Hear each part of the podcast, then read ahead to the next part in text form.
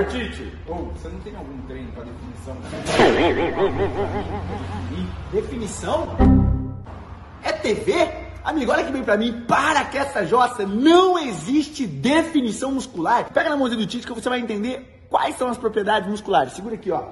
Primeira coisa, qual que é a grande diferença entre esse braço e esse braço 2? O braço 1 um e o braço 2, sabe o que é? É que um tá muito hipertrofiado, com baixo nível de gordura corporal, e o outro pode estar até com o mesmo nível de hipertrofia, no entanto, com alto nível de gordura corporal. Essa é a questão que vai gerar uma maior aparência muscular ou não. Olha aqui pra mim, definição muscular, isso não existe. Treino para definição muscular, eu sei, eu sei. A faculdade te ensinou essa jossa, mas essa baboseira tem que acabar aqui. Na verdade, o músculo tem uma propriedade só: hipertrofia.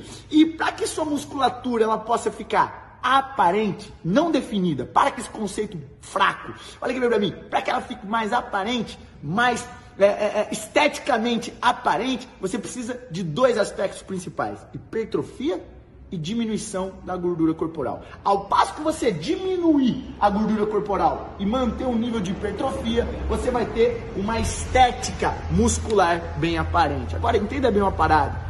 Definição muscular, isso não existe. Eu sei, alguém te contou isso na faculdade, alguém te complicou essa jossa, mas o título está aqui para descomplicar.